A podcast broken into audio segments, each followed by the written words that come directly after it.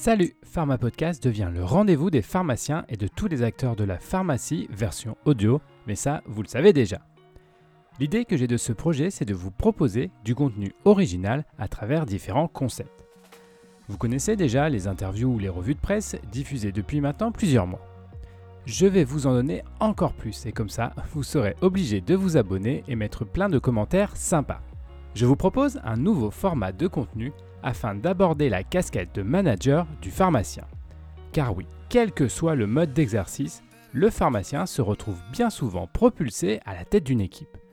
Pas facile alors d'appliquer les concepts du management sans faire de fausses notes.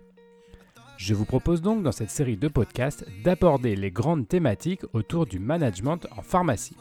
Si vous trouvez ce contenu sympa ou que le concept vous plaît et si en plus vous aimeriez qu'on travaille ensemble sur un projet, contactez-moi, je serai très heureux de vous accompagner. Et puis, si vraiment vous trouvez le concept de Pharma Podcast extraordinaire et que vous souhaitez nous aider à créer encore plus de contenu super cool, nous acceptons aussi le sponsoring. Tout cela est expliqué dans le blog mypharmapodcast.com. Bon allez, terminez avec cette introduction trop longue et si vous êtes encore à l'écoute, promis, je vous mets l'épisode. Bonne écoute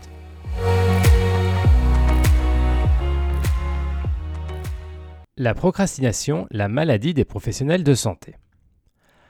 Emploi du temps surchargé, enchaînement des activités, gestion des urgences, nécessité de réaliser plusieurs tâches en même temps sont autant de causes conduisant à une procrastination subie. Les professionnels de santé n'échappent malheureusement pas à ce mal de notre société moderne. Résultat, un sentiment d'être débordé avec des projets constamment repoussés pour gérer le quotidien. Découvrez dans ce podcast des pistes pour soigner la procrastination et être serein au quotidien dans son activité. En fait, c'est quoi la procrastination? La procrastination, c'est cette tendance à remettre au lendemain, à ajourner, à temporiser. Clairement, procrastiner signifie avoir constamment la tête dans le guidon et ne pas arriver à se poser pour prendre du recul sur son activité. Les projets sont repoussés à plus tard quand on aura plus de temps. Mais malheureusement, ces périodes de repos n'arrivent que très rarement. Les journées ressemblent un peu à des rouleaux compresseurs qui empêchent tout moment de calme pour réfléchir à ses projets. La procrastination a de multiples causes. Pas besoin d'être un expert en productivité ou en time management pour comprendre pourquoi beaucoup de professionnels de santé ont la tête sous l'eau. Emploi du temps surchargé, rajout des urgences, obligation de gérer plusieurs projets, pression des patients conduisent à faire déborder le vase quand la situation devient incontrôlable. Mais avant d'arriver à ce point de non-retour, plusieurs pistes peuvent être envisagées pour reprendre la main sur son quotidien. Se limiter à un ou deux projets. Lorsque des projets viennent se rajouter au quotidien, la plupart des personnes y répondent favorablement. Et avoir dit oui à un engagement contraint alors d'aller au bout de la démarche.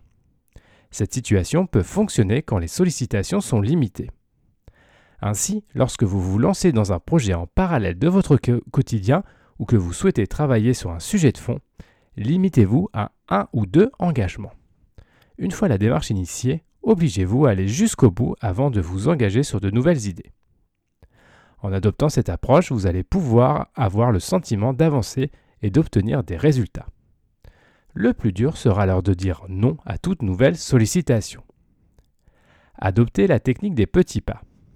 Réussir à conclure un projet ne peut pas se faire d'un coup quand, en parallèle, le professionnel est engagé sur d'autres contraintes. L'approche par petits pas permet de construire progressivement un résultat. Alors bien évidemment, les choses prennent du temps, mais au moins avancent. Et ce sentiment de progression constitue un facteur de motivation à ne surtout pas négliger savoir déléguer certaines activités. Avoir tendance à vouloir tout gérer tout seul est contre-productif. La délégation constitue une approche indispensable pour pouvoir avancer sur de multiples projets. En attribuant certains aspects de votre quotidien à des personnes de votre équipe, vous allez pouvoir gagner du temps qui pourra être employé sur la gestion de vos centres d'intérêt. Aujourd'hui, des outils et des applications spécifiques permettent également de pouvoir automatiser certaines tâches afin de soulager les journées. Faire une to-do list. Cette approche peut vous aider au quotidien à avoir une vision globale de vos contraintes.